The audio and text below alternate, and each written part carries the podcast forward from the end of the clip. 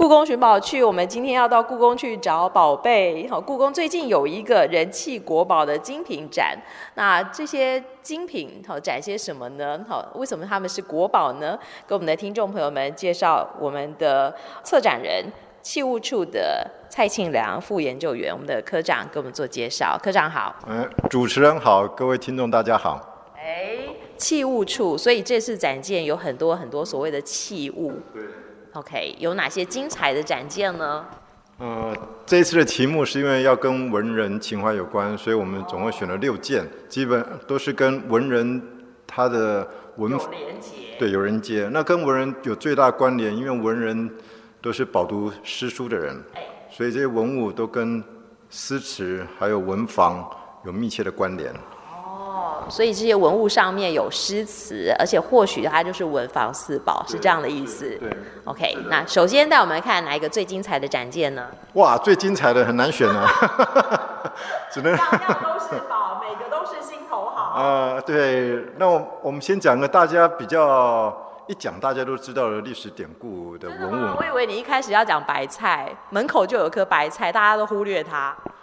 那其实白菜啊，可能您有所不知，白菜其实其实其实不是不是这一次文人情怀的选件，但它在这个展间里啊，它是它是固定要在这边展的，就是我们院有白菜、是肉，还有一个鼎，它是煮成一个，它是轮流展，同但是它不能同时，因为他们那些都是一般民众最喜欢的文物，所以它它如果同时出现的话，就代表。那个北院北院没有。就空着的，啊，对，那北院的观众就会抗议，是，所以他们是互相轮流的，哦，所以在南院没有，南院也会抗议啊，对，所以我们不能同时把白菜跟肉放在一起啊，那就代那那就代表有一个展场会落空。嗯所以这个是本来就会展的，在这个之下，再有一个文人情怀的这个人气国宝展。哦，嗯、好哦，虽然白菜在这个展厅里头，但是它就是吸引大家来，来了以后你眼睛为之一亮，因为除了它之外，其他件件都是国宝。嗯，白菜当然是大家一定要来看，因为那是举世闻名，就好像到罗浮宫你不不能不看 蒙娜丽莎一样。嗯，但是我。白菜跟这次文人情怀的选件，你看正好是截然不同的特性，哦没有什么好或不好，都很好，都很好。那但是吹白菜呢，一目了然，嗯，老少皆宜，没错，嗯，马上你就可以进入情况，家喻户晓。可文人情怀既然是以文人的标准在选件，就像我们如果是以西洋的标准在选件的话，如果你不是在西洋成长，不了解西洋的文化背景的话，你很难理解为什么这样选件。那文人情怀也是一样，我们必须进入文人的世界，我们才知道为什么这些文物在文人心中是宝贝。哦。所以其实展览都是这样，展览必须要有一个名词叫做观看者的义务。嗯哼。观看者其实必须要有一点点基基本的基础，他才能很容易进入情况。就好像你看不同国家的电影，如果你不了解他的宗教背景或文化的特性。其实有时候你很难进入情况。没错，没错。所以，我们这次来看文人情怀的这些国宝，呃，羽扇纶巾要先着装起来。羽扇纶巾也也可以这么说，因为这次很多展览其实就是跟羽扇纶巾、谈笑间、强如灰飞烟灭有很大的关联。像像我们介绍一件，就是铜雀台瓦砚。铜雀台瓦砚，它是个砚。砚台。跟铜雀台有什么关系？它是用铜雀台的瓦，铜雀台是一个建筑。当先把人家瓦摘下来当砚台，对，因为它的瓦的质量品质很高，所以虽然铜雀台已经颓圮，等一下到现在几千年，一千多年。我我这样讲可能大家一下不能掌握住它时代，我们先交代一下时代背景。各位已经听过杜牧的诗，就是“东风不与周郎便，铜雀春深锁二乔”。这个铜雀就是指铜雀塔寒，对，所以东风什么？东风就是孔明借东风嘛。是。所以三国。三国，我们回到三国的时代了。所以强如灰飞烟灭谁呢？曹操不可一世，在赤壁一战，嗯，大败。嗯哼。于那个诸葛亮，不要不要说诸葛亮，刘备跟就是蜀吴的联军，对吧？孙权。对。那铜雀台跟赤壁之战是公元二零八年，建安十三年，是不是？建安十五年，公元两百一十年，就是铜雀台那个新建的第一年。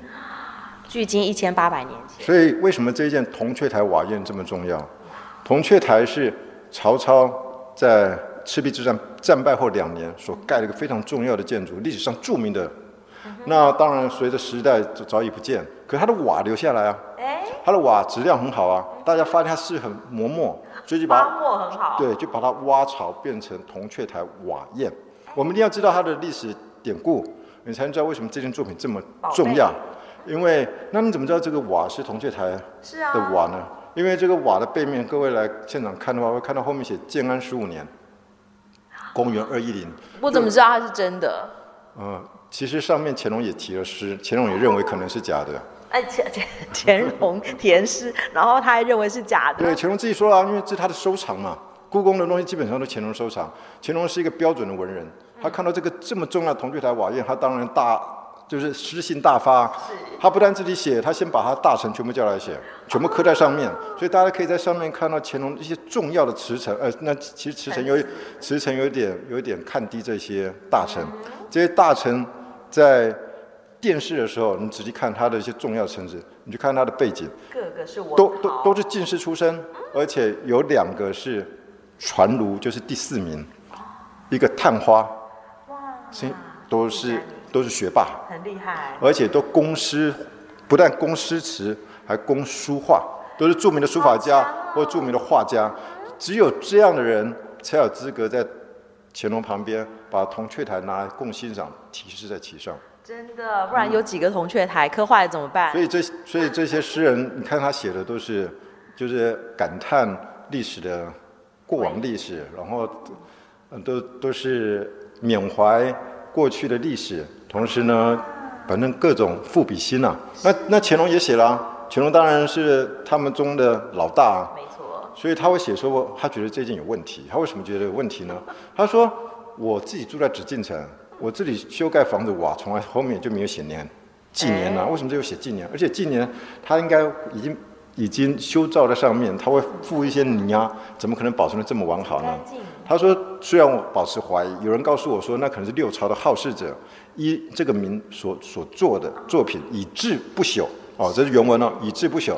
但是呢，乾隆说，反正我也难辨真假，但是也没有关系，反正这是给我们后人。那个昭总昭九界的一个重要的文物，文物真的，就算是六朝也是历史久远啊。其实在我看来根本也不是六朝，在我看来应该是明代的作品。对对对。哎，好有趣哦！所以你可以看到这个是瓦砚，对，就铜雀台的瓦，把它弄成是一个砚，啊，上头还有很多很多学霸的题词。所以大家都会，大家一定会背那个“东风不与周郎便”啊，“铜雀春深锁二乔”啊。所以那个铜雀，大家知道铜雀指什么？铜雀台对不对？啊、嗯，所以所以上面写的提示，你看，您跟这跟这些不无关系。各位如果只是愿意去读的话，但是一般人读读得很吃力，连我都读得很吃力，所以我们知道有他在写什么就也就行了。Okay. 是不是铜雀台的瓦无所谓了？但是上头学霸他们留下来的这些文词，那真的是宝贝。对啊。还有呢？因为我们知道，其实我们大部分这些选件很多都有诗词在里面啊。就像乾隆写认为啊，为什么要写诗呢？乾隆说：“夫诗以言志，言为心声。”他就是我的心里头的话。对，其实我在借乾隆的话来说，文人的特质。文人其实他们都是有发感的，所以他们用他们特有的、他们的沟通的工具。文人的工具就是诗词曲、诗词曲赋、韵文或者散文。是。写下。在哪呢？写在。哪里都能写。对啊，尤其尤其到凭吊古战场或者凭吊伟人的时候，他们信笔就写啊。所以文人虽然几千两千年历代都有重要文人出身，可他们彼此之间没有隔阂啊。因为为什么？他们透过诗文的流传，其实他们都是千古的知音啊。还可以沟通啊。你只要看这次选件上面所写的文字，你就知道，他其实他们互相在交流啊。哎，我们有向谁致敬了吗？我们举个例吧，像乾隆有另外一个笔筒，笔筒啊，文人嘛，文人情怀，啊，文房用具一定是标准的文人用具嘛，一定要有。一般人谁会有笔筒？当然是文人才有笔筒啊。它有一个碧玉做的笔筒啊，它它上面呢，它当然刻了一个非常重要的题材。各位如果仔细去看，就会发现它在山峦里面，深山丛树当中，有一个微微向上的台阶，台阶的末端有屋宇在在在山叶中微微露出。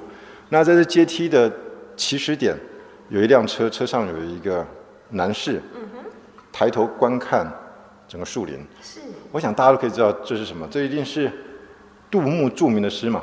远上寒山石径斜，白云深处有人家。停车坐爱枫林晚，霜叶红于二月花。所以笔筒的正面他就提的是，嗯、呃，一下风风林停车，嗯。风铃亭居，对，所以你看乾隆收了这一件。等一下，这一件密密麻麻的，乾隆还可以提字，对在哪里啊？所以乾隆找不到地方提，他只要提在口沿的上面。口沿那么窄 后就后对。哇！我们来看看乾隆才开始跟杜牧在对话，有交流了。对，跟唐代的诗人他写了什么呢？他，我说你现在要叫我背，我试着背 啊。我可以，我可以背，我背给我听。他说：“红于二月枫林景，嗯，非作换春非剪春。哎，我们看这两句，乾隆的文笔很好。各位，你们不要受到连续剧的影响啊！你们都看作乾隆。乾隆想说什么呢？你看乾隆已经点名了，我知道是杜牧的诗，我用他的典故了。杜牧写说“霜叶红于二月花”，嗯，他乾隆怎么写？他说“红于二月枫林景”，哎，对不对？他他说我知道你这典故，这个景色，对你看乾隆没有点乾隆，你看看乾隆写诗的方式哦。嗯他没有点出“花”这个字哦。没有啊。再看看下一句，他说“非作唤春非剪春”。哦。他用了谁的典故？他用了杜甫的名诗，就是《曲江》。他一片花飞剪却春，风飘万点正愁人。你看，都抄人家的，但是有自己的心意在里头。不是他在跟他交流。真的。他他不是在抄他，他在跟他交流，跟他对话。这是着杜甫著名的诗啊。我看到暮春之时，我看到一朵一片花瓣飞在空中，我就觉得好伤心，因为因为春天已经快过完了，何况满天的花瓣，风飘万点正愁人，这愁煞人呢、啊。看乾隆怎么写，乾隆从头到尾都没有点出“花”这个字，但他已经点出两首诗都用花了。没错。他说：“非作换春非剪春，你不要以为是一片花飞剪翠春，剪却春，我是非作。”换成春天哦，幻化成春天，而不是剪却春天。乾隆，乾隆回应了杜甫。乾隆在自己的其他的诗里面就提到杜甫，他认为杜甫是苦，对他的评语。李李白他认为是狂，所以他在回应杜甫了。你不要一天到晚愁眉苦脸。我告诉你啊，在即使是。你是暮春还是春天，你都苦。我算在秋天，你看满天的红叶，我还以为是是幻化成春天呢。像春天一样的。对，你的心态要正。一个乐观的人跟一个悲观的人不太一样。乾隆很有趣吧？乾隆绝对不是你们想象的人，那那种他绝对是一个极富文采的人。哎，这个人他是一个乾隆的狂粉。不是，我狂粉不是盲目的，你愿意去理解他，去读他的诗，哎，呃，你就会觉得乾隆绝对不是，没这不可。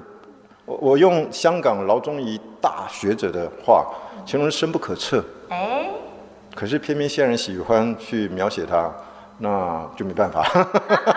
他有太多的面相，我们描写只能看到。我随便举个例吧。浅的几面。我随便举个例吧。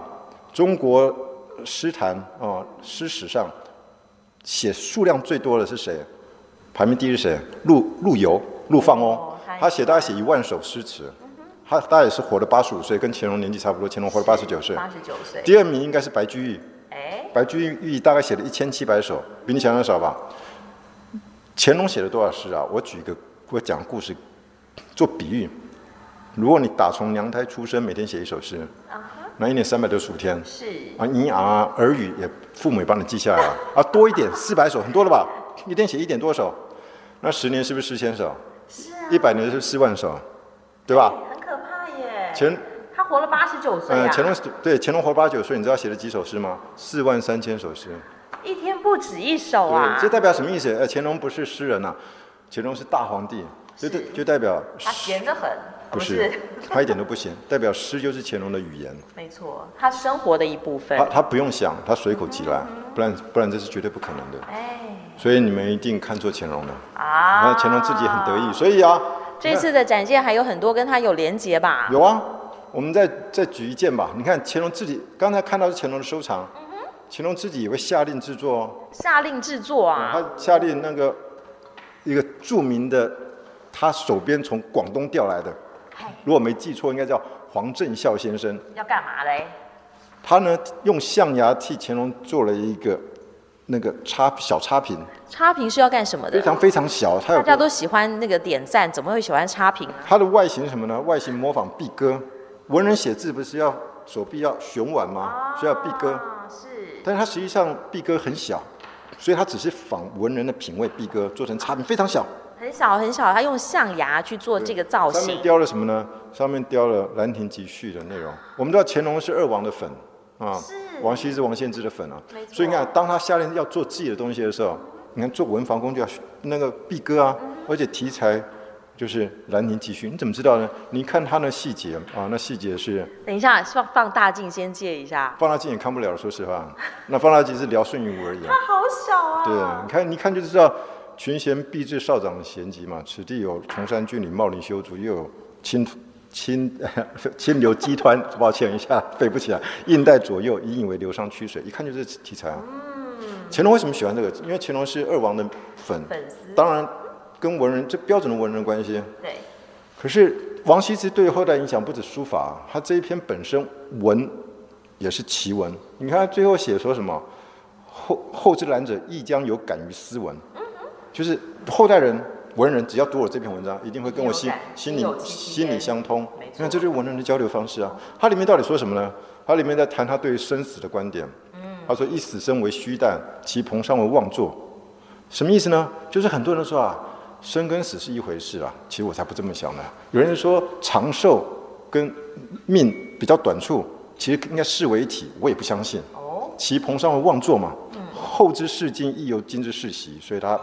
悲服啊，他很伤心，啊、他在讨论生跟死。死嗯，其实乾隆很喜欢用他后知世今亦有今之世袭，它里面很多句子，今天没有时间谈了，因为这是他其他文物，他他受王羲之的影响极深，所以他会下令做这个《兰亭集序》是在所当然。嗯、我们要谈的是，那谁回答这个问题？谁回答了呢？另外一个笔筒是，他他又有笔筒了，赤壁是竹雕的《赤壁赋》的笔筒。